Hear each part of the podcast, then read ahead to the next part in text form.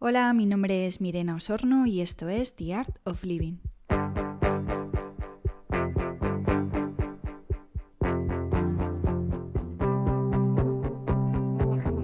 Para este episodio vamos a hablar con Sara Payarés sobre la autoconciencia y el autoconocimiento, entre otros temas, y sobre la importancia de conocerse a uno mismo para así poder comprender el mundo que nos rodea. Sara se licenció en Psicología por la Universidad Autónoma de Barcelona, realizó un máster en Gestión de los Recursos Humanos por la misma universidad y un máster en Coaching y PNL. Actualmente es CEO de Enrique Corbera Institute e Institute of Emotions y cofundadora de la Fundación Institute of Emotions y del Departamento de I+D de ambas instituciones. Además de dirigir ambos institutos a nivel estratégico de forma internacional, Colabora en la divulgación y el desarrollo de la metodología de la bioneuromoción a través de su tarea docente, impartiendo conferencias y seminarios en España, Iberoamérica y Estados Unidos. Del mismo modo, contribuye apareciendo en los canales de YouTube y en las redes sociales de Enrique Corbera Institute e Institute of Emotions, divulgando la metodología de la bioneuromoción. Este episodio es algo especial, pues desde que descubrí a Enrique Corbera en 2014, tanto su proyecto como su equipo han tenido una profunda influencia en todo lo que hago y en mi vida en general. De hecho, fue después de ver uno de los vídeos de Sara cuando se me ocurrió crear este podcast. Como dice un curso de milagros, mientras quede una solamente poseída por sueños de maldad, el pensamiento del infierno será real. Cuando nuestra salud mental está al límite, ese es el servicio que tanto Sara como el resto del equipo ofrecen, y ese es también el único objetivo real que todos tenemos. El que quiera entender que entienda.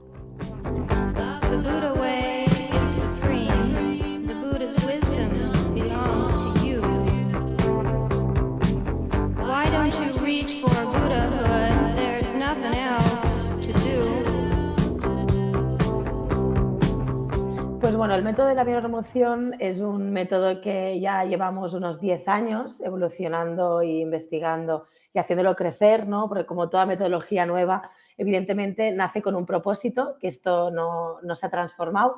Siempre he tenido el propósito, podríamos decir, de acompañar a las personas a su mm. libertad emocional, ¿no? Y en esa búsqueda que cada uno de nosotros eh, tenemos. En, en, decir, bueno, no puede ser que la vida pues solo sea sufrir o solo sean problemas y yo no mm. tenga la capacidad ¿no?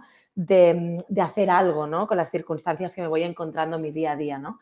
Entonces la bioemoción nace sobre todo con este propósito. ¿no? Si lo tuviera que resumir con una palabra, sería en acompañar a las personas a encontrar su libertad emocional, que dicho así parece muy rápido de decir, pero realmente es todo un viaje y todo un camino y tiene mucha dificultad encontrar esta, esta libertad, ¿no? De, finalmente ser quien hemos venido a ser, ¿no? Cada uno de nosotros y poder expresarnos sin, pues, sin esas limitaciones, sin esas cargas, ¿no?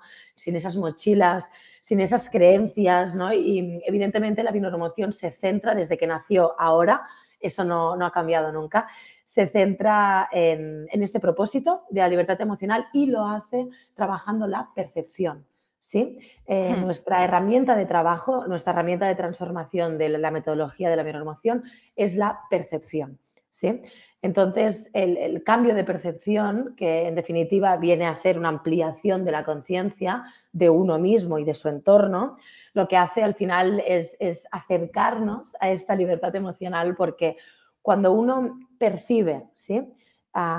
sus circunstancias desde otro punto de vista, y se comprende ¿no? a él mismo sus propios patrones de funcionamiento desde otro punto de vista, se le abre la puerta, ¿no? Es como si de repente te abre una ventana y ves un mundo nuevo, ¿no? Ves, ves pues que más allá de tu habitación pues hay, hay, el mar, hay la montaña, ¿no? Al final pues se te abren caminos nuevos que evidentemente dependerá de ti, solo de ti, eh, si vas a salir, ¿no? Pues de esa ventana y vas a recorrer esos caminos que en definitiva uno primero tiene el anhelo y luego cuando hace los cambios oportunos es cuando está preparado para, recorrerlos, ¿no?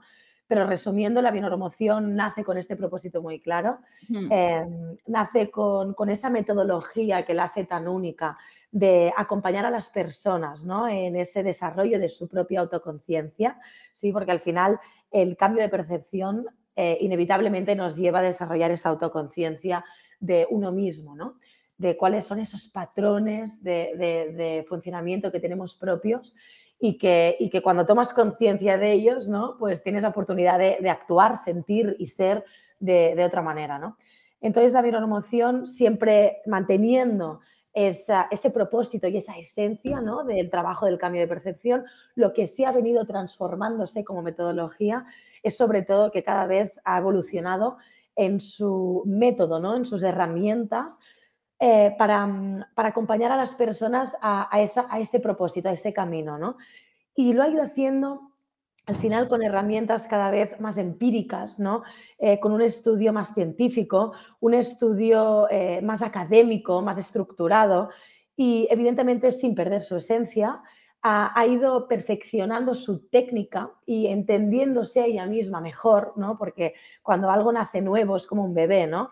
al principio puede, puede ser muchas cosas, pero cuando se va acercando a la adolescencia, a la edad adulta, ¿no? Se va como clarificando, ¿no? Se va definiendo, ¿no? Entonces, la bionormoción es un poco el camino que ha tenido, ¿no? Nació potencialmente siendo muchas cosas y poquito a poquito se ha ido definiendo, sobre todo para intentar acompañar a las personas eh, cada vez de una manera más eficiente, una manera más estructurada a ese camino de desarrollar esa autoconciencia, ¿no? y, de, y evidentemente cuando decimos que el propósito es la libertad emocional, evidentemente es porque aporta ¿no? un equilibrio, una paz interior que evidentemente suma ¿no? al bienestar y a la salud eh, entendida ¿no? De una manera más global a, las personas. Entonces la emoción como te digo, eh, es un método que no ha parado de evolucionar y sinceramente siento que ahora está en un punto donde la base y la estructura está como más clara que nunca y ahora simplemente estamos como mm, en un camino de perfeccionar, ¿sí? Y de, y de, mm, y de sobre todo de hacer ese camino tan largo que es el camino empírico, ¿no? que es el camino de decir, vale, nosotros hemos experimentado esta metodología con miles de personas, sabemos mm. los resultados y, y cómo funciona a nivel individual ¿no? y a nivel de recorrido subjetivo de cada persona. Ahora vamos a intentar hacerlo a un nivel más amplio de, pasarlo por el método científico, ¿no? que evidentemente es un reto y tenemos este compromiso nosotros para con ese camino, pues al final hacer nuestro aporte en la medida que nos sea posible y desde toda la humildad hacer ese aporte al, mundo científico, ¿sí? de la importancia que tiene pues, el desarrollo de la conciencia de uno mismo. ¿no? Sí, has dicho varias palabras que, quería resaltar. Una es la de conciencia, eh, percepción, por supuesto, y mm, bueno, inteligencia. Bueno, inteligencia no sé si la, las, has comentado, pero, pero las tenía aquí apuntadas. Eh, bueno, yo vengo del mundo del arte y la cultura, básicamente, y pues eh, preparando este podcast que habla un poco, está intentando como observar eso desde otra perspectiva un poco más amplia me daba cuenta un poco que es como, como, hacer el mismo proceso que haces como con tu propia mente, digamos, pero a un nivel más global. Entonces, es como que te puedes llegar a entender mejor como todo el, toda la humanidad realmente, solo haciendo como el ejercicio. Entonces, me gustaría como definir un poco mejor, eh, para que la gente lo entienda, eh, lo de conciencia, sobre todo la importancia de, lo que has dicho luego de la autoconciencia, el, el conocerse a uno mismo. Eh, y cómo lo trabajáis sobre todo desde, porque dais muchos tips, dais muchas herramientas, porque estas cosas a nivel global a veces la gente se, como que se abruma, pero vosotros dais muchas herramientas para, para el día a día. Sí, em, nosotros lo que intentamos es conceptos muy abstractos, ¿no? O, hmm. Al final son conocimientos em, muy, muy ancestrales, ¿no? Es decir, ah, hay conocimientos que desde grandes filósofos desde evidentemente varias religiones también, mm. eh, desde la psicología también, desde hace muchos años, ¿vale? Podría eh, decir muchos autores. Al final hay mm, conocimientos en común en la humanidad o en diferentes disciplinas, ¿sí? Que cuando tú los observas y te das cuenta que hay como algo que está entreligado y que está relacionado, que aparentemente no están las cosas separadas, como nos han hecho creer, ¿no? como que esto es mm, blanco, esto es negro, ¿no? Y, los artistas sabréis mejor que al final, ¿no? Pues cada color contiene muchos de ellos, ¿no? Y que hay muchas mm. escalas, ¿no? Y que, hay, y que hay una interrelación en todas las cosas, ¿no? Entonces, un poquito la bioemoción aplicada a la conciencia humana, ¿no? Al final lo que pretende es hacer consciente lo inconsciente, es decir, todos, todos tenemos la capacidad de ampliar nuestra conciencia, que en definitiva, para no entrar en términos muy académicos y que se entienda, ¿no? Al hmm. final, pues tú imagínate, ¿no? Que, que tú estás en un bosque ¿sí? Y que vives pues en una parte de ese bosque, ¿no? Que tú controlas muy bien, aquí hay, es la zona, ¿no? De rocas, aquí hay este río, aquí normalmente vienen estos pajaritos por la mañana a comer pues em, estas semillitas de, de este huertito que tenemos aquí, ¿no? Pues controlas muy bien una zona, ¿no? Pero imagínate si algún día viene un águila o, bueno, si estamos más satisficados y hay, más presupuesto, pues imagínate un helicóptero, ¿vale? Pero en definitiva, imagínate que te elevas, ¿no? Que te elevas arriba, ¿no? Y de repente te das cuenta que tú eres experto, ¿no? En, en una parte muy pequeña de ese bosque que es enorme, que pertenece a un universo, y te das cuenta desde arriba que hay patrones que se repiten, es decir, igual ves desde arriba como bosques similares al tuyo, pero que son habitados por otras personas más lejos de ti, pero que actúan de una manera similar a la tuya, ¿no? O que tienen las costumbres similares a la tuya, que tienen cosas en común, ¿no?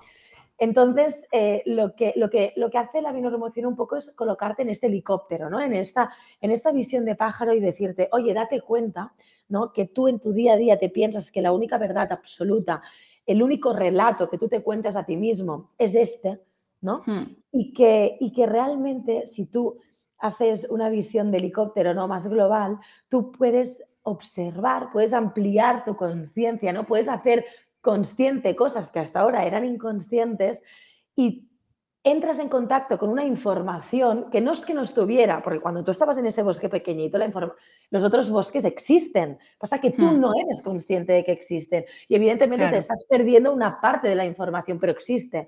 No hay que. El humano tendemos, ¿no? Me, coloco porque como humanos todos tenemos esta manía, ¿no? De pensar que al final eh, el mundo es nuestro mundo, ¿no? Y realmente no.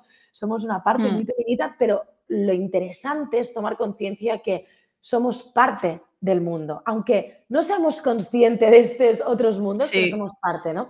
Entonces, al final, tomar conciencia viene a ser esto, ¿no? Viene a ser ser consciente de una información, ser conocedor, comprenderla, ¿no? Porque, porque la gente a veces confunde, ¿no? Para que realmente tú tomes conciencia, tiene que haber comprensión. No solo es eh, necesario ver y darte cuenta de, wow, existe otro mundo. No, hay que comprender. Estoy hmm. comprendiendo que existe otro mundo que tiene patrones similares a los míos o no, depende de lo que observe y lo que comprenda, ¿no?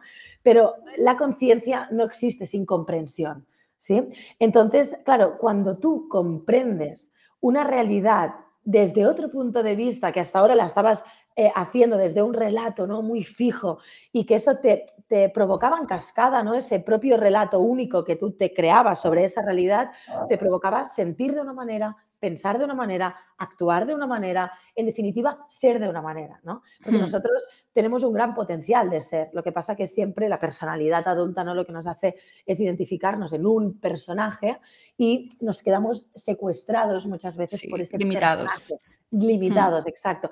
Y es necesario, ojo, ojo, es, no estoy diciendo que no sea necesario, es súper necesario quedarse en un personaje, ¿no? Porque al final el mundo es muy complejo y evidentemente nos hemos de simplificar, nos hemos de, entender y nos hemos de relacionar con el mundo desde, desde un ego, ¿no? El ego es necesario. Mm. Mucha gente critica el ego, pero el ego es necesario. Pero lo que hace la binomoción, sobre todo, ¿no? Para, para, para tomar la conciencia, es esto, ¿no? Es decir, ok, tú funcionas desde, desde, desde esta conciencia, ¿no? desde este nivel, ¿vale? Y yo lo que te hago es, hmm. te subo la perspectiva, te amplío la capacidad de comprensión para que tú comprendas tus circunstancias, tus experiencias, desde otro tipo de perspectiva, lo que te decía, una perspectiva más global, más profunda, ¿sí?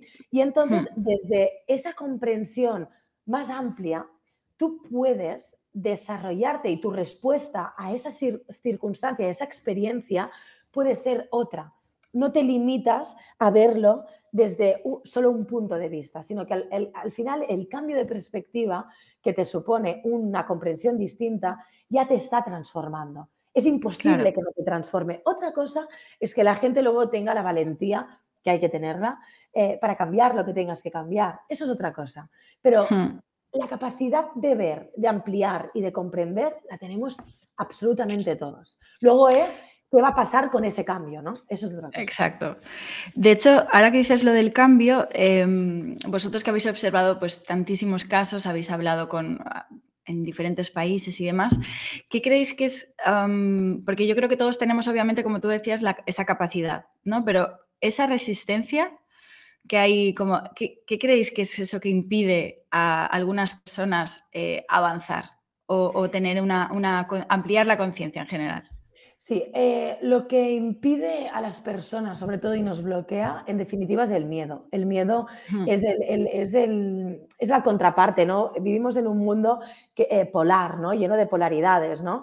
Y la luna no podría existir sin el sol, y al revés, no habría vida, ¿no? Necesitamos el día, la noche, el agua, el fuego, ¿no? Todos son polaridades. Entonces, no es bueno ni malo tener miedo, es necesario, es parte de la vida. Pero sí que es verdad que lo que es malo es quedarse anclado en el miedo. Experimentar miedo, a mí muchas veces me preguntan, ¿hay emociones positivas y negativas? No, para mí todas son necesarias, absolutamente eh, lo hemos experimentado, lo hemos observado en miles de casos, gracias a las emociones que categorizamos como negativas, em, nos hacen crecer. Por lo tanto, em, te diría que el miedo es el responsable de bloquearnos, pero no juzguemos al miedo, porque el miedo es necesario. Lo que sí te diría es que el problema de las personas que no acaban haciendo los cambios es sobre todo esas personas que no son capaces realmente de permitirse amarse a ellas mismas. ¿sí? Siempre metemos la culpa a los demás, ¿no? Esto es, una, es, nuestra mente, ¿no? nuestro ego, durante siglos se nos ha programado para que eh, pensemos que somos víctimas absolutamente de todo lo que nos sucede y que todo es culpa del otro, que no tenemos absolutamente nada que ver con la vida que estamos viviendo, ¿no? Cuando realmente la gran mayoría de cosas, la gran mayoría de cosas Em, no han sido impuestas, ¿no? Han sido, han sido aprendidas, eso sí, y han sido desarrolladas por nosotros mismos, ¿sí? Y lejos de sentirnos culpables, eso nos tendría que dar el, empoderamiento, ¿no? De decir, ostras, igual que he construido todo esto, puedo deconstruirlo y puedo construir otro camino, ¿no? Hmm. Y eso nos debería de dar eh, fuerza. Pero sí que es cierto que te diría, para resumir, porque te podría responder muchas cosas, pero yo si tuviera que elegir algo que sea el mayor responsable de, que las personas no cambien, es el miedo, pero sobre todo es el miedo a amarse a uno mismo. ¿sí? No es el hmm. miedo realmente a dejar a alguien o a decepcionar a alguien o a cambiar de trabajo o a tener miedo a la incertidumbre, que evidentemente todo esto da miedo. El mayor miedo que tenemos es el amarnos a nosotros mismos, es lo que nos cuesta más, es lo que más pánico nos da. Em, mirarnos, aceptarnos y decir, voy a hacer algo por ti, voy a hacer algo por ti y no me importa si me equivoco porque ¿qué hay más importante en esta vida que hacer algo por ti? ¿no? Y me da igual si me equivoco o el resultado no es el que esperaba, pero no voy a, perder, a perder la oportunidad de hacer algo por ti. Y esto, hmm, decirse esto a uno mismo, a veces es muy abrumador porque estamos construidos para afuera, ¿no? Y estamos construidos, a veces se nos tila incluso de egoístas, ¿no? Seguramente te ha pasado porque, bueno, seguramente me transmites que eres una buscadora, ¿no? Y los buscadores esto sucede que cuando haces un cambio o cuando te das cuenta de algo y sientes, ¿no? Muy adentro, a veces no puedes ni explicar, es esa voz interior, ¿no? Que en definitiva es nuestra alma, ¿no? Que se está comunicando con nosotros y hmm. nos dice, necesito expresar esto, ¿no? Necesito ir, tomar este camino, ¿no? Y a veces te cuesta racionalmente exponerlo, ¿no? Y a veces tú, ¿no? tus relaciones, ¿no? tu familia, tus amistades, a veces no entienden algo, ¿no? Pero si tú realmente te conectas con el respeto contigo mismo y con el amor hacia ti, es imposible que mm, eh, tu entorno no te respete, porque no, no, das, no das ese margen a que alguien decida por ti. Tú ya has decidido. Entonces, no hay margen para que alguien te moleste, porque tú tienes muy claro lo que necesitas y a dónde vas. ¿sí? Y eso quiere decir que estás muy conectado con tu voz interior. Entonces, solo es desde ahí que las personas transforman absolutamente su vida. ¿sí? Lo que pasa es que nosotros hemos, hemos visto miles de casos de personas que toman conciencia, comprenden, ven los patrones que están repitiendo, heredados de la madre, de la abuela, de no sé qué, de aquí, de ahí. Ven, ven, ven, dijésemos la película, ¿no? La escena, ¿no? Ven que las escenas, los patrones que están repitiendo, que, las hacen sufrir o las hacen vivir las situaciones repetitivamente, etcétera, lo ven, se dan cuenta, pero luego no son capaces de dar ese salto. Y ese salto no lo puede hacer nadie por nadie, solo uno por uno mismo. Si esto es imposible que alguien haga, haga ese cambio por ti, solo depende de uno mismo. Eso es igual una de las partes que más cuesta comprender, ¿no? que no es algo de fuera lo que te tiene que dar como la clave o, lo que te tiene que cambiar, sino que es como la propia experiencia lo que te, lo que te hace aprender y lo que te hace, eh, bueno, pues cambiar y, sí, evolucionar. Exacto, es eso, ¿no? Aquí, aquí partimos de un cambio de paradigma que yo creo que cada vez eh, queda camino, ¿eh? Queda, no nos engañemos, queda mucho camino. No nos vamos a engañar, pero sí que creo que a veces estamos más cerca. De hecho, la bioemoción, el, uno de los propósitos que tiene es a nivel empírico demostrar esto, ¿no? Lo que pasa que evidentemente es un reto muy complejo y evidentemente tiene su camino, su recorrido y sus procesos como todo, ¿no? En la vida. Pero porque al final grandes caminos no son fáciles de recorrer, ¿no? Pero sí que es cierto que, mm, que al final ah, el cambio de paradigma que sí o sí hemos de, hemos de lograr es dejar eh, ese, paradigma de dos. Para simplificar, te, diría, te destacaría dos puntos que creo que hemos de, hemos de lograr cambiar en la sociedad, en todos los niveles, en todos, en los políticos, económicos, sociales, todo.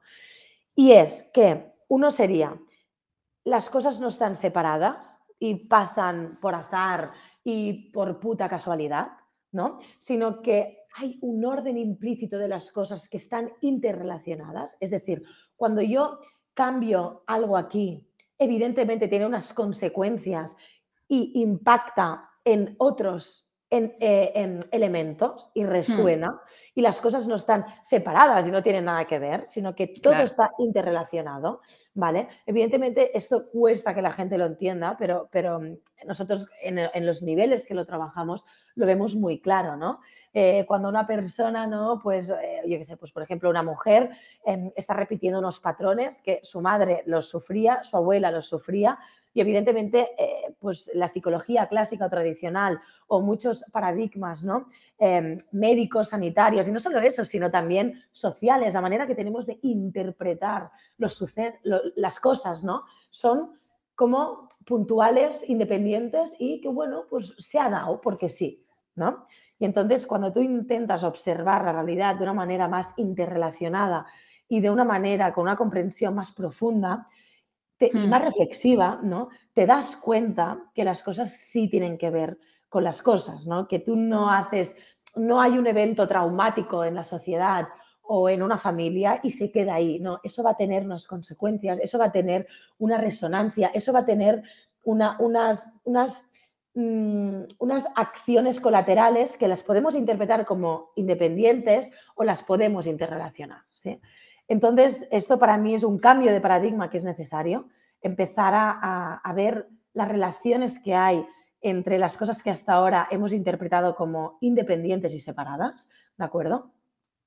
Y también em, otra cosa que para mí es muy importante es ese cambio de paradigma del de eh, victimario o responsable. Es decir, hasta ahora, te pongo un ejemplo, ¿no? Ah, ¿Cuántas veces seguro que a ti te ha pasado, ¿no? A mí me ha pasado con muchas amistades.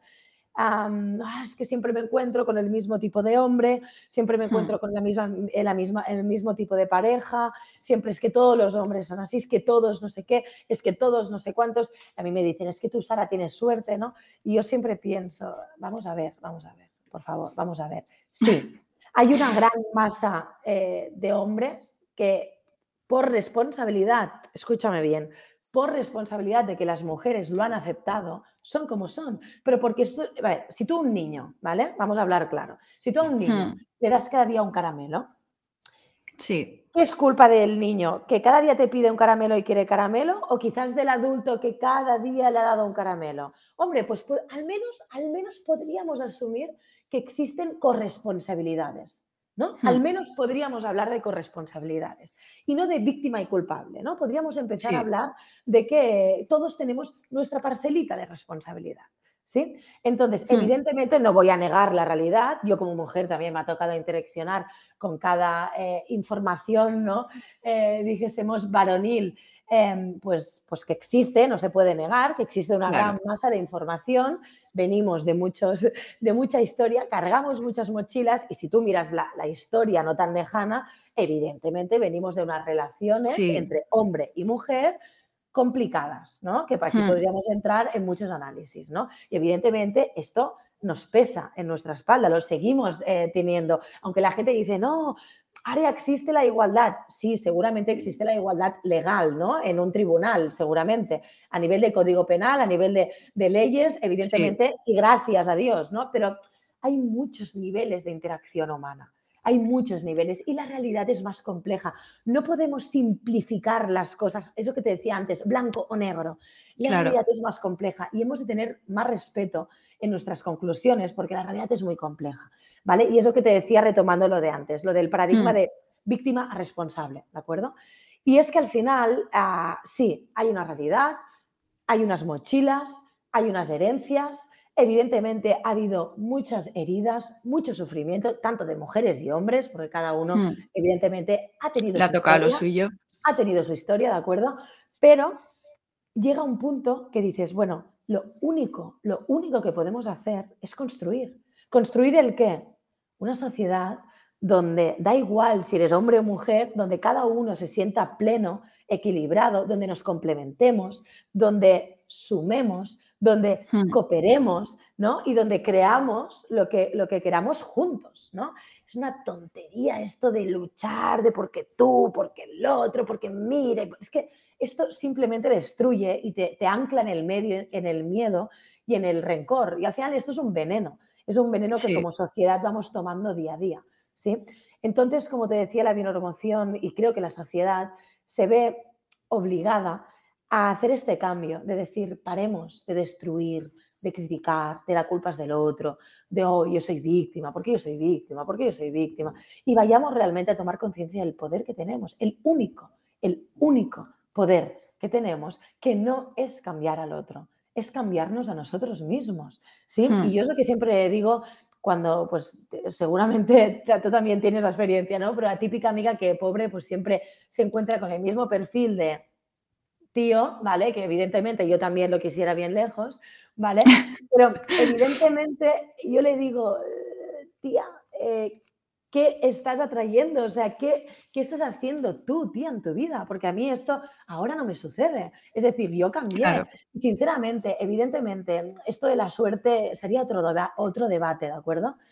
Eh, pero, pero en definitiva, paremos de señalar al mundo externo y, seamos conscientes de todo lo que podemos cambiar de patrones, porque solo cambiando los propios patrones de funcionamiento va a cambiar nuestra realidad. Es que es lógica pura. Un ordenador, al final tú lo programas y según hmm. como tú lo programes, te va a dar unas funcionalidades o te va a dar una respuesta. Evidentemente, no estoy equiparando un ordenador con, una persona que es, es, un universo complejo de mil niveles y de mil cosas, ¿vale? Que no se malinterprete, pero sí esta idea de decir, oye, vayamos a trabajarnos por dentro nosotros y seguro, sin duda, vamos a provocar experiencias diferentes con el mundo exterior. ¿Sí? Claro. Hmm. Sí, sí. Y además, eh, bueno, con lo que decías de conexiones en el COVID se ha visto como muy, muy claro, como, como nadie puede ir por su, por su cuenta sin afectar al, resto.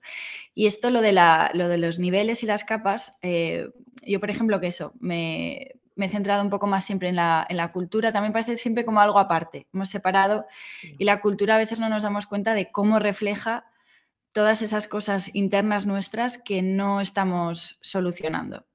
Entonces a veces es como un buen espejo donde poder también observar todas esas cosas que tenemos que ir em, solucionando. Y mm, una de las cosas que a veces a mí más me cuesta con, amigos y, demás es el tema de la percepción, cómo, cómo explicarle a alguien cómo puede ver las cosas de, de otra manera. Entonces, para, empezar, lo, que decías de la cultura, ¿eh? ahora te contestas de la percepción, pero mm, lo que decías de la cultura, al final la bioemoción tiene una gran aplicación, yo siempre lo explico, social, en el ámbito social.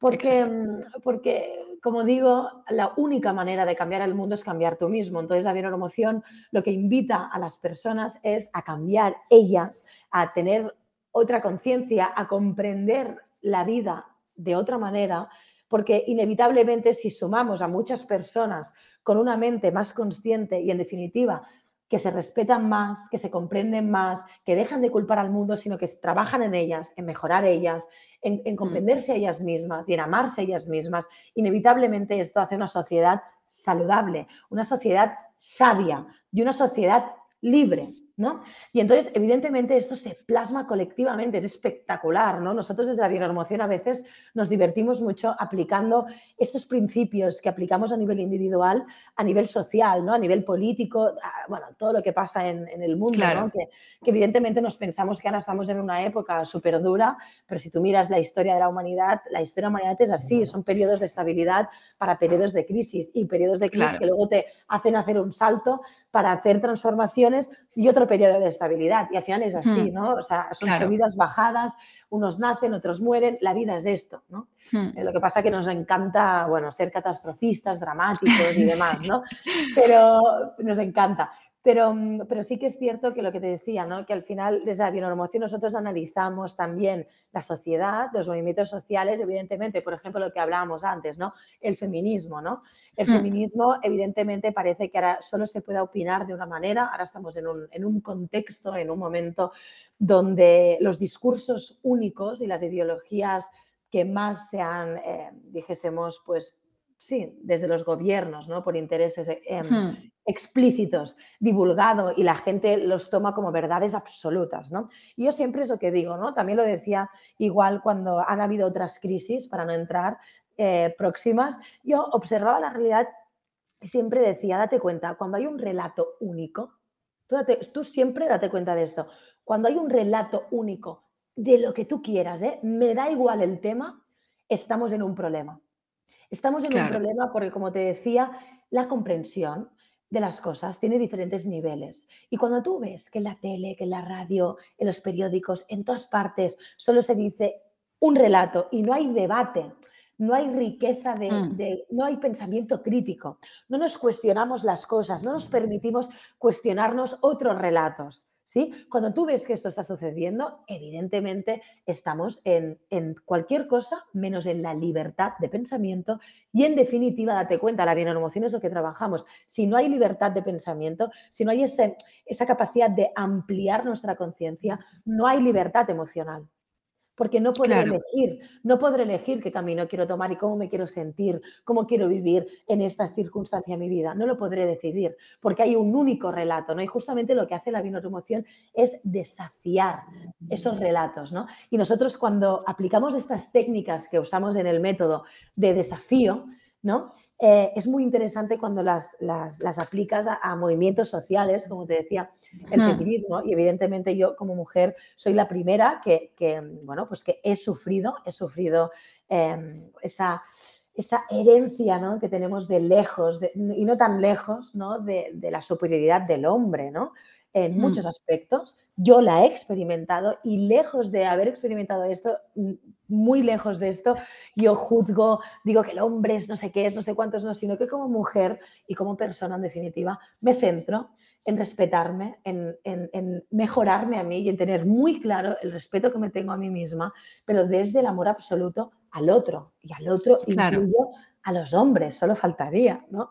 Es decir, es una gilipollez absurda y para mí es una característica de una gran ignorancia, em, centrarse en el rencor y en que la culpa es del otro, ¿no? Porque seguramente has tenido oportunidad de observar, em, no sé, abuelitas, madres, tías, ¿no? Y hmm. como tú hablabas muy bien de la cultura, que todo se interrelacione, la psique colectiva con la psique individual, al final es la cultura ahí como, todos esos contenidos inconscientes colectivos, ¿no? La psique inconsciente es muy importante y, la cultura esté ahí, em, reposa ahí encima, ¿no? La cultura de todo el inconsciente colectivo. Es ese contenido. Es ese contenido, exacto. Y, yo lo he visto, ¿no? He visto como mi abuelita, como mi mamá, como, como mi tía, ¿no? Pues eh, pues dejaban y permitían ¿no? ciertas situaciones que al final eh, yo no permito a día de hoy. Y ahí está la transformación, pero desde el amor. Yo no tengo ningún rencor, porque al final dos personas eh, deciden la relación que tienen. Los dos son corresponsables, jamás uno, jamás, ¿no? Y como te decía, creo que esto es un gran reto que tenemos porque la sociedad está muy lejos, muy lejos de entender em, este paradigma tan importante, porque es el que nos va a permitir transformar y cambiarnos. Y es que la mejor manera de, empoderar, por ejemplo, a la mujer es que entienda la responsabilidad que tiene de amarse a ella misma y de respetarse a hmm. ella misma. Eh, para mí es, uno de los cambios más profundos que hemos de hacer ¿no? como sociedad, porque una mujer resentida eh, hace un hombre resentido, un hombre resentido hace más violencia contra la mujer. Es, un bucle de mierda, ¿no? es, un, bucle Se va que Nos, destruye, que nos hmm. destruye como sociedad. ¿no? Y aquí, en definitiva, lo que falta es mucho amor propio, mucho respeto y dejar de señalar al otro y centrarse en, hacer, en construir la propia vida desde el respeto. ¿Sí? Entonces, esto es un, es hmm. un es un paradigma que cuesta mucho y como te decía tu pregunta sobre la, percepción, ¿no? ¿Cómo hacer entender a las personas en una charla, ¿no? La importancia que tiene la percepción. Em, la verdad es que también te diré algo. Yo, y dedicándome a lo que me dedico, en la gran mayoría de contextos sociales lo que hago es observar y me callo. Hmm. Eh, no quiero convencer a nadie de nada, ¿sí? Yo creo que el, el, mejor ejemplo, el mejor ejemplo que tú puedes dar a tus seres queridos es tu propia vida, es tu propia coherencia, tu propia libertad, tu propio amor a ti misma. Ese es el mejor ejemplo. Luego, desde tu ejemplo, y cuando observen tu propio liderazgo, ¿no? Y que eres una persona hmm. que se escucha, eres una persona que acepta cuando está mal, ¿no? Yo, por ejemplo, pues eh, soy muy sincera, ¿no? Cuando me preguntan, ¿cómo estás? Pues hay días que estoy triste, hay días que tengo miedo, hay días que, que estoy, pues estoy, estoy realmente jodida, ¿no? Y pues, pues el, mayor regalo que puedo dar a mis seres queridos o mis entornos es ser auténtica y es, es, enseñar cómo me trato a mí misma y cómo intento liderar mi propia vida, ¿no? Porque mm, hmm. al final creo que estamos entrando en un momento donde sobran las palabras, porque todo el mundo habla mucho. Yo que llevo muchos años en el sector del crecimiento personal, tal, bueno, yo de estudio soy psicóloga, eh, pero bueno, hmm. Eh, acompañando a Enrique Corbera, pues imagínate, he estado en muchos, en muchos países, he hecho muchos viajes, he estado en contacto con, muchas personas eh, de crecimiento personal, autores, bestsellers, etc. Y te sorprenderías lo poco que aplican, lo que explican. A mí una de las cosas, eh, es alucinante, a mí una de las cosas que me gusta de nosotros, ¿no? de, de Enrique Corbera Institute, de hmm. Enrique Corbera, de la biopromoción, eh, de David Corbera, de Víctor Villalobos, de Montserrat Dio, te podría dar una lista de grandes profesionales que conforman nuestro proyecto, es que somos auténticos, no, no vamos mm. de, ni de perfectos, ni de porque la vida, la vida es hoy siento paz y mañana seguramente tendré pánico, pero la, mm. gran, el gran reto es, es, con el amor y con la, con la sabiduría que me dio la herida anterior, curar esta nueva herida y superar esta nueva herida, ¿no? Entonces, eh, al final creo que el mejor regalo que podemos dar a, cuando estés en una charla, evidentemente si te preguntan, tú puedes explicar mil cosas si te quieren escuchar, pero yo he aprendido, he aprendido a no querer convencer absolutamente a nadie, porque solo es el camino de cada cual que le hará darse cuenta del absoluto poder que tiene su mente y del absoluto poder que tiene su percepción y del regalo que supone para su vida y también para, la gente que, le rodea el, trabajar la propia percepción y el ampliar la conciencia. Sí, porque yo, por ejemplo, ¿no? Te diría, pues yo tenía mucho rencor, te pongo un ejemplo personal, yo, pues por mi historia desde que era pequeña, pues tenía mucho rencor porque mi mamá eh, no me había protegido en ciertos momentos muy complicados en mi casa, tal, etcétera, hmm. de discusiones, etcétera, y yo sentía que mi madre pues me fallaba, ¿no? Y no me protegía, ¿no? Entonces, yo puedo vivir toda mi vida eh, odiando a mi mamá, ¿vale? O puedo comprender la situación que vivía mi mamá eh, puedo comprender los recursos que tenía ella en ese momento, puedo comprender que no podía hacer las cosas de una manera mejor y desde el amor y la comprensión eh, me pongo en paz en ella y yo pues a día de hoy tengo una relación espectacular con ella y tengo mucha paz y he podido experimentar otro tipo de relación con mi madre gracias a mi propia transformación interna y mi cambio de percepción, ¿sí? no quedarme anclada en por qué tú, por qué el odio. ¿Qué, qué suma? ¿Qué suma? Sí. Yo al final lo que le diría a una persona de que, ¿y yo por qué tengo que cambiar la percepción? Bueno, ¿y por qué no? ¿Tú qué quieres vivir siempre mm. como estás viviendo ahora? ¿No te quieres dar la oportunidad a experimentar otro tipo de realidades que existen y simplemente dependen de que tú puedas cambiar tu percepción? Pues chico, si tú te quieres quedar anclado aquí y no quieres ampliar tu visión y no quieres desarrollar tu sabiduría emocional, pues no lo hagas, no pasa nada. Allá tú. Exacto. O sea, mi consejo es no convencer a nadie nunca de nada. Claro, has dicho, con todo esto que has dicho, ha, habido varios puntos. Eh, uno es, por ejemplo, volviendo al tema del feminismo y demás, que se nos olvida que todo relación. Todo. No solo entre personas, sino todo. Entonces parece que se nos olvida a veces eh, ir un poco como a la raíz que es el, pues la relación entre el hombre y la mujer, ya no solo a nivel social o las estructuras y demás, sino... Aquí yo, yo, mira, yo para empezar comprendo perfectamente y no lo juzgo este feminismo, porque cuando decimos feminismo, evidentemente hay muchos tipos Muy de amplio. feminismos mm.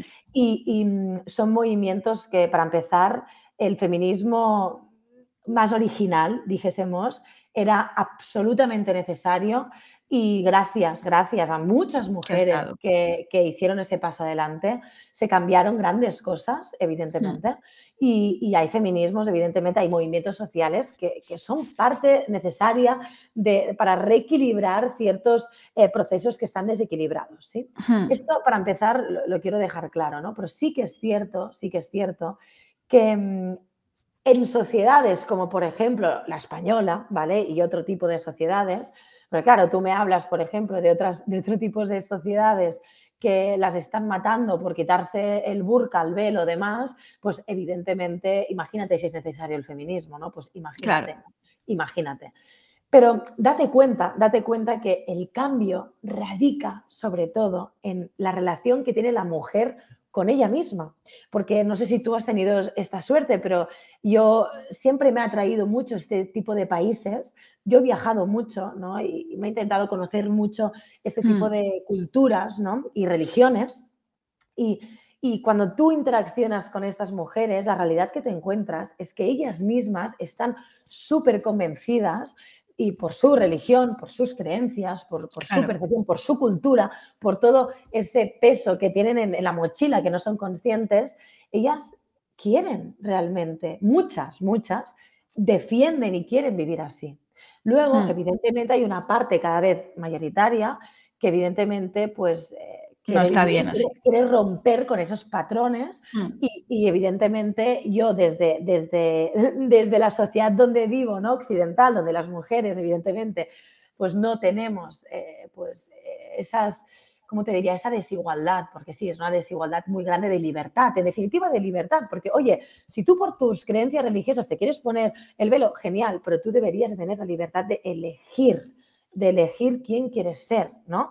Y esa libertad, yo al menos, en mi sociedad, yo sí siento que la tengo, yo al menos, estoy muy agradecida por sentirme libre, yo sí me siento libre, em, pero evidentemente hay otras sociedades que no, hay mujeres a día de hoy, que tú y yo estamos hablando aquí tan tranquilas, hay mujeres a día de hoy que por sus contextos no pueden hablar, no pueden hacer esto que estamos haciendo tú y yo. Y esto no está separado de nuestra realidad. Nuestro inconsciente colectivo como humanidad resiente esto. Y por hmm. eso muchas veces ves a, yo por ejemplo, te voy a poner un ejemplo personal, ¿no? Mi sobrina, que tiene 15 años, eh, súper feminista, el hombre es el culpable de todo el dolor del mundo, el hombre, el hombre, el hombre, ¿no? Y súper la mujer, la mujer, la mujer. Y es, no, pues ese feminismo que tiene ese rencor, ese odio, esa, esa tirria, ¿no? esa manía al todo lo varonil, a todo lo que es el hombre. ¿no? Que eso es mm. un problema muy grave, evidentemente, porque no suma. Esto, esto crea aún una, sociedad más desequilibrada. ¿no? Más polarizada, pero, sí. Pero, exacto, pero cuando tú observas em, que pasa esto, como te decía antes, no hmm. es fruto de que, mira, pues hay una generación o hay un grupo de mujeres que se han vuelto locas. No, esa información está dentro nuestro, resuena, está dentro de, de un inconsciente colectivo que pesa, que lo llevamos dentro. Hay mucho sufrimiento porque quizás Em, hay mujeres que ya tienen la suerte de vivir en, absoluta libertad, pero seguramente, como te he dicho, existen aún, mujeres en otros países que no pueden eh, hacer lo que tú y yo podemos hacer, o mm. incluso no hace falta ir tan lejos, ¿no? porque luego en las libertades, ¿no? Pues hay como libertades muy básicas que en otros países no las tienen, nosotras sí, ¿vale? Mm. Pero evidentemente luego entramos en relaciones más complejas, como por ejemplo, lo que te decía, ¿no? Pues mi abuelita, ¿no? Mi abuela cuando eh, comíamos en la mesa, y esto no hace tanto, yo lo he vivido, ¿no? Eh, y, no hace tantos años que lo he vivido, ahora tengo 32, pues con 11 años, yo me acuerdo perfectamente, en la mesa mi abuela servía primero a mi abuelo, luego a mi padre, a mi tío, todos los hombres, a mis primos que eran más pequeños que yo, yo, yo que siempre he sido una ansias absoluta con la comida, yo estaba ahí cabreadísima esperando mi plato de macarrones y me llegaba la última, porque todos los hombres tenían que ser servidos antes. Y esto pasaba hace 15 hmm, años en mi casa. ¿Vale? Es decir, no mm. estamos tan lejos de esta realidad.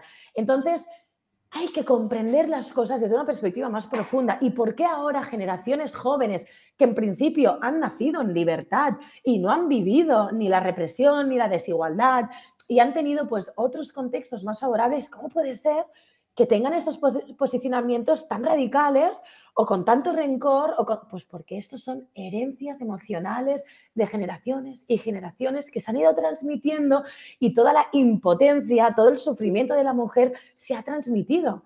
Pero la única manera, lo que no entienden y lo que no entiende la sociedad es que la única manera de liberar todo ese dolor que ha existido y todo esa, ese resentimiento y etcétera es a través del perdón y del amor. Hmm. Es solo a través del perdón y del amor. Y no de lo que hacen, enjuiciarlos, ir contra ellos, como si ellos fueran los culpables, porque al final fue una sociedad que se creó conjuntamente. ¿Sí? Entonces, evidentemente aquí podríamos analizar, ¿no? Porque a mí, a mí este tema me gusta mucho y yo, por ejemplo, hace un tiempo empecé a estudiar como todas las religiones, las religiones más próximas, ¿no? Contemporáneas, el cristianismo, hmm. eh, bueno, pues todo esto, ¿no? Todo el budismo incluso, que yo me pensaba que el budismo, todas las religiones así más generalistas y más eh, que influyen a día de hoy, eh, todas, evidentemente, subordinan a la mujer, todas, ¿no? Hay muchas personas que dicen, sí, es que, pero si la igualdad ya existe, sí, pero tenéis que entender que hay muchos niveles y en niveles más espirituales, en niveles más profundos de la psique, aún existe esa necesidad de reconocimiento de lo femenino, reconocimiento, ya no digo tanto de la mujer o el hombre, ¿eh? sino de los atributos femeninos. Sí. Porque parece que a día de hoy el reconocimiento solo va ligado si em, tengo pues cuatro carreras universitarias, bueno, ahora esto ya se está muriendo también, pero ya me entiendes, ¿no? Eh, gano pasta o tengo un premio de no sé qué, del mejor no sé qué, o, ¿no? Todo es esos atributos de para afuera, competir, ¿no? Eh, ganar, em, yo soy mejor que tú, tal, ¿no? Y esos otros atributos tan necesarios también, porque todos son necesarios, de todo en equilibrio es necesario, em, mm. pero esos atributos de conectividad, de más empatía, de cooperación, de, de dar vida, porque a ver, mm, lo siento, pero las mujeres somos las que gestamos, es así. Lo siento si ofende a alguien, pero es así. Es decir, las mujeres... Es lo que hay.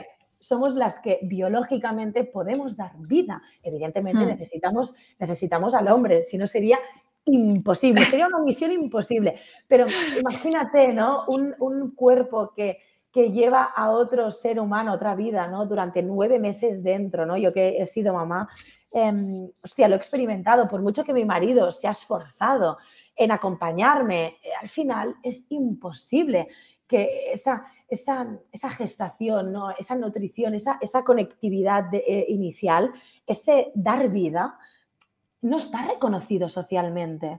Y, ostra, ¿qué, ¿qué seríamos si no hay vida? ¿no? El origen divino es la vida.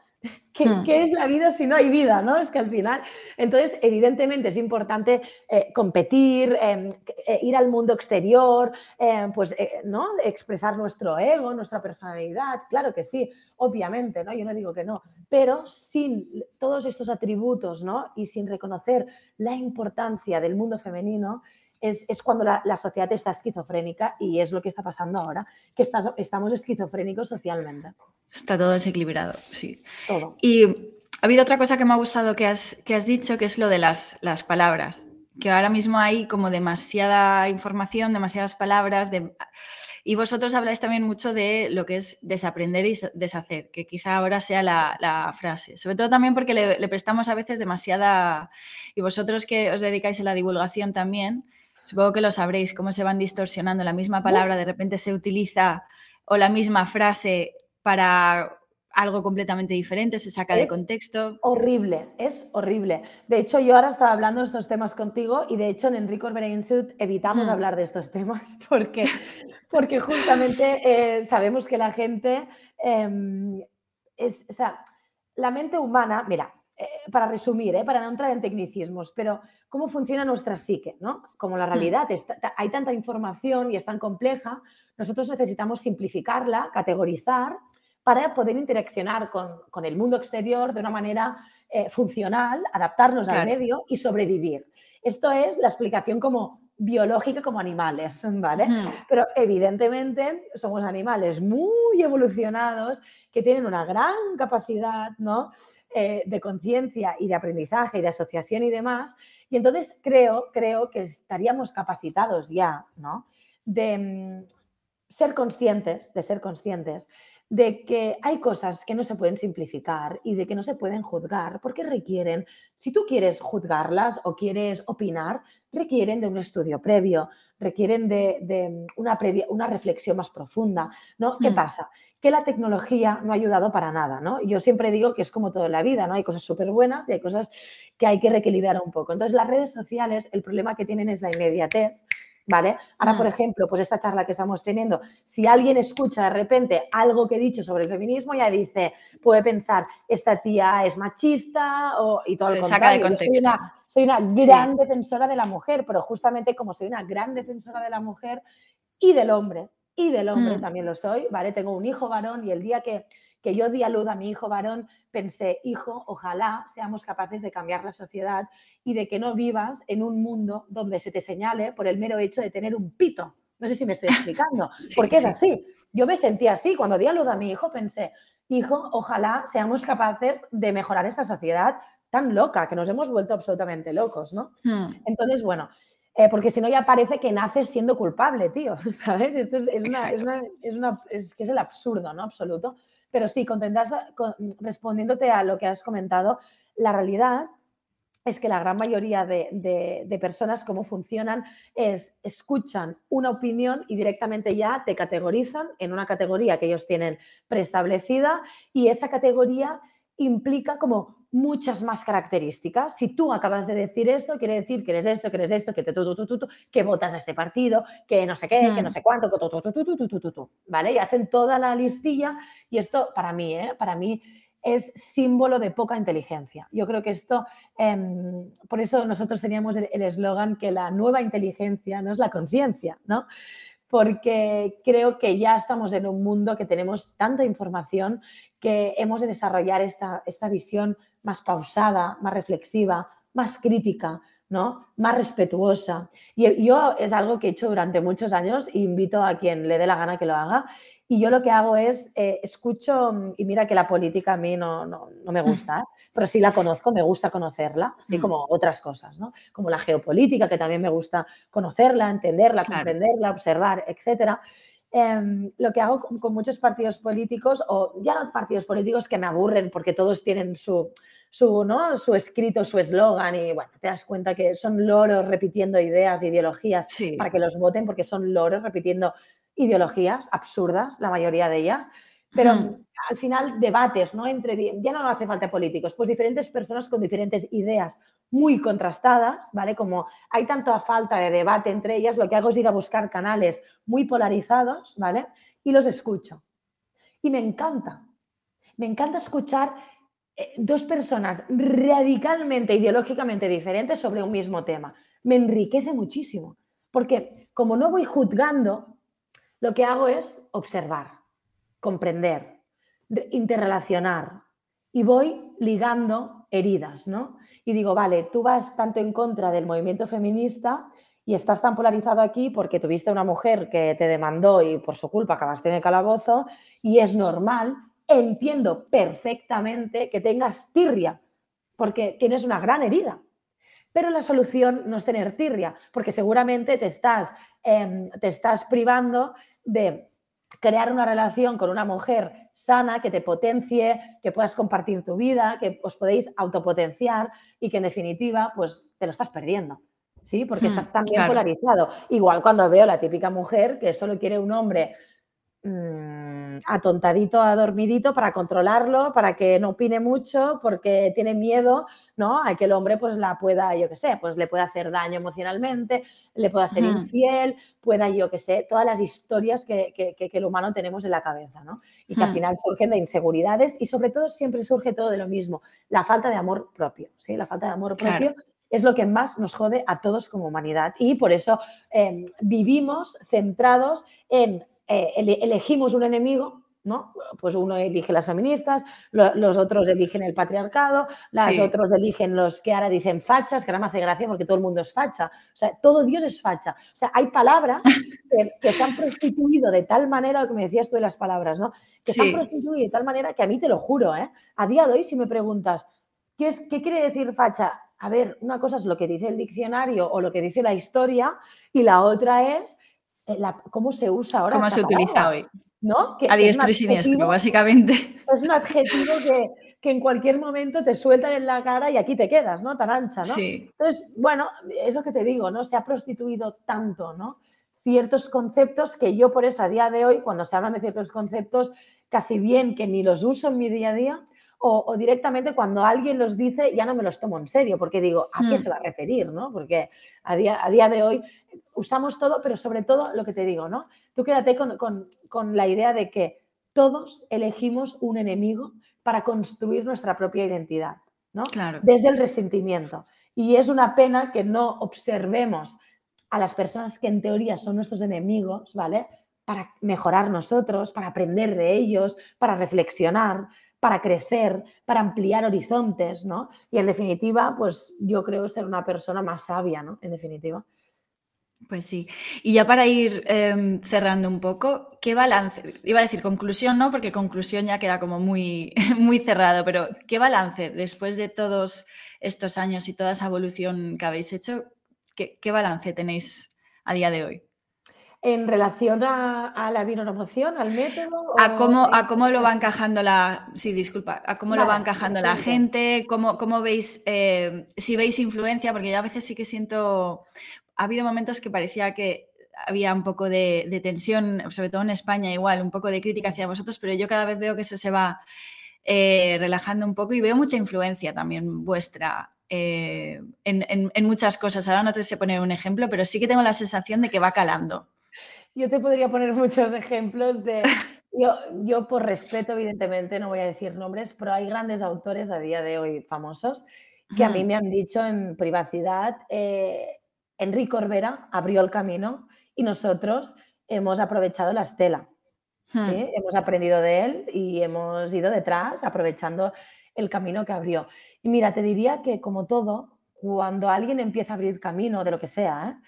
Mm. evidentemente se encuentra con las resistencias del sistema mayoritario, de, mm, de, pues las resistencias ¿no? típicas, esto la psicología social lo he estudiado mucho, de, de, juzgarlo, de no querer reconocer, porque como tú has dicho muy bien, eh, la bioemoción hace unos años, yo, yo, ya lideraba el proyecto, mm. sufrió eh, muchos ataques a ver, también te digo que mm, ningún ataque serio por una comunidad científica seria con argumentos serios, ¿no? Que me hubiera encantado, por otra parte, porque nos hubiera ayudado muchísimo a mejorar y a crecer. La verdad que las críticas que recibimos fueron de personas absolutamente ignorantes en nuestra actividad, no se acercaron en verdad jamás a conocer nuestra actividad ni lo que hacíamos, por lo tanto, por lo tanto sus opiniones no cuenta. Si bien, si bien yo siempre, de verdad, ¿eh? lo digo con toda honestidad, intento mejorar, intento observar, hacer autocrítica e intento hacer las cosas siempre mejor, evidentemente las críticas fueron bastante titulares, como, como, como, como funcionan los medios de comunicación actualmente, ¿no? Que están nacionalistas, sí. No, y vacíos de contenido. Es decir, si tú quieres hacer una crítica, vamos a sentarnos, vamos a debatir, vamos a hacer un debate académico, mm, vamos a sentarnos personas que sepamos del tema, eh, con todo mi respeto, no personas que son presentadores, periodistas, tal, que no tienen ni puñetera idea de lo que estamos trabajando, y vamos a hacer un debate serio, ¿no? Porque habrá cosas que seguro podemos mejorar, pero habrá cosas que os van a sorprender muchísimo y que os vais a tener que callar la boca, ¿no? Porque os vais a tener que callar la boca, ¿no? Entonces, porque al final los hechos son los hechos, ¿no? Y tú hmm. puedes opinar, yo siempre digo, ¿no? Y la bionormoción nos, nos, centramos mucho en esto, ¿no? Una cosa es el relato, la interpretación, la opinión, ¿no? De la propia vida, del otro, etcétera. Y lo otro son hechos. Si ahora alguien tira por aquí la ventana que tengo al lado una piedra y me toca la cabeza, es un hecho, no es una, una opinión. Ha pasado, me han reventado la cabeza con una roca, ¿vale? O sea, hmm. llueve, llueve ¿no? Estás haciendo pipi, estás haciendo pipi. hay cosas que son una realidad de primer orden, son hechos que no se pueden discutir. Entonces, ¿qué pasa? Que estas personas que en sus días, esos intereses, estas, bueno, para entrar en, en profundidad, porque podría entrar, ¿eh? Podría entrar y eso daría para, para mucho rato.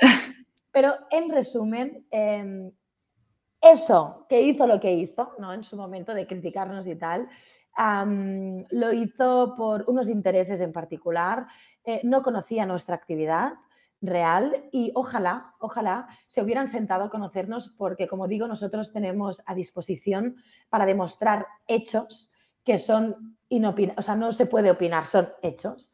¿no? Hmm. todo lo que dijeron, nosotros tenemos hechos que desmontan absolutamente todas esas eh, opiniones fundadas en basura. ¿no?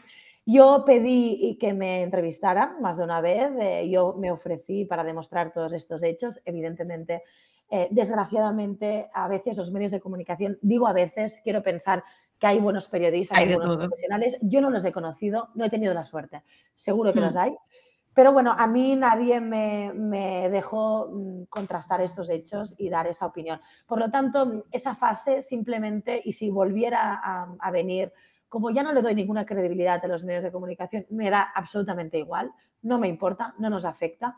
Nosotros mm. hacemos nuestro camino y lo que nos da gasolina para seguir en este camino es eh, lo que vemos realmente que aportamos a las personas, es el resultado que vemos y, las experiencias que, que observamos que tienen las personas con nuestro trabajo y evidentemente todo eso, e, ese camino largo que estamos haciendo más de, aporte científico, que como te digo, estamos en una fase muy inicial, pero los resultados preliminares son muy ilusionantes, porque estamos obteniendo unos resultados que son muy ilusionantes, la verdad, donde hmm. podríamos estar apuntando ¿no? que como pues, métodos como la bioremoción que desarrollan la autoconciencia, ¿no? pues pueden mejorar la salud emocional de las personas. Y esto, pues evidentemente, imagínate, pues para nosotros es un pues es una motivación muy grande para seguir firmes y, rectos. Y evidentemente yo pienso que, la sociedad está llegando a un punto, a un punto donde la gente necesita eh, nuevas respuestas a las preguntas de siempre. ¿sí? Porque, bueno, pues se ha visto ¿no? en estas últimas crisis mundiales em, que a veces, eh, con buena intención, quiero pensar, em, hay, hay, ciertas disciplinas, hay ciertos paradigmas que marcan una solución y a veces no es la solución y se necesita sumar fuerzas, se necesita tener en cuenta otros factores ¿no? Em, y, otros niveles de esa complejidad humana que somos, que hasta ahora se han obviado, se han apartado y sí tienen que ver, claro que tienen que ver. ¿Quién puede negar que las emociones, que el estrés, ¿Quién puede negar que, la autogestión que hace uno mismo con su propia vida no afecta directamente a su salud física, mental, sus relaciones personales? Y a todo. de vida. Es que a mm. todo. Quien quiera negar esto, discúlpenme, está en un paradigma obsoleto que yo creo que se está derrumbando ese paradigma lineal donde esto era por esto y no contemplamos nada más de la persona. Entonces yo hmm. creo que la sociedad se está eh, abriendo eh, camino real en esto. Nosotros llevamos muchos años, evidentemente nosotros hemos sufrido mucho por el camino, nos han dado hostias por todas partes, hemos tenido dificultades, nadie nos ha ayudado, todo lo que hemos hecho lo hemos hecho solos como institución, lo cual hmm. pues estamos muy orgullosos porque nadie nos ha regalado absolutamente nada, ni nos ha ayudado en nada, todo lo contrario. Em, y pienso que hay muchas personas que se han nutrido de nuestros conocimientos, lo cual también nos orgullece. Y que están usando esos conocimientos sin decirlo em, en otras áreas o desde otros lugares, que en definitiva lo que se trata es de expandir este mensaje, porque no es de nadie, este mensaje es de todos. Lo que pasa que obviamente nosotros somos muy expertos en aplicar el método, eso sí, mm. pero al final el paradigma que está detrás de este método es algo que es de todos y creo que contra más seamos, más fuerza haremos. Y, yo estoy muy agradecida pues, a espacios como, como el tuyo, ¿no? Para, para, poder expresar y para poderme expresar, porque evidentemente llevo muchos años desde el silencio. Sí. ya toca empezar a hablar un poco. Pues sí, pues nada, Sara, la verdad ha sido un placer. Podría estar más, más rato. Yo también, he estado muy a gusto contigo. bueno, me alegro. Pues nada, muchas gracias y, ahora pondré los enlaces y toda la información para, para que os puedan seguir, quien nos conozca, porque os sigue mucha gente, o sea que... No, que va, el mundo es muy grande y somos una gotita en el océano que al final entre todos pues haremos el, el, océano, pero decirte que para mí un placer y de verdad si más adelante lo que sea quieres hablar sobre temáticas específicas o que sea, aquí estoy yo o David o incluso Enrique ¿vale? Que estamos a, tu disposición y, que es un placer. Pues nada, muchas gracias. Vale, muchísimas gracias, bonita. Adiós, cuídate. Adiós.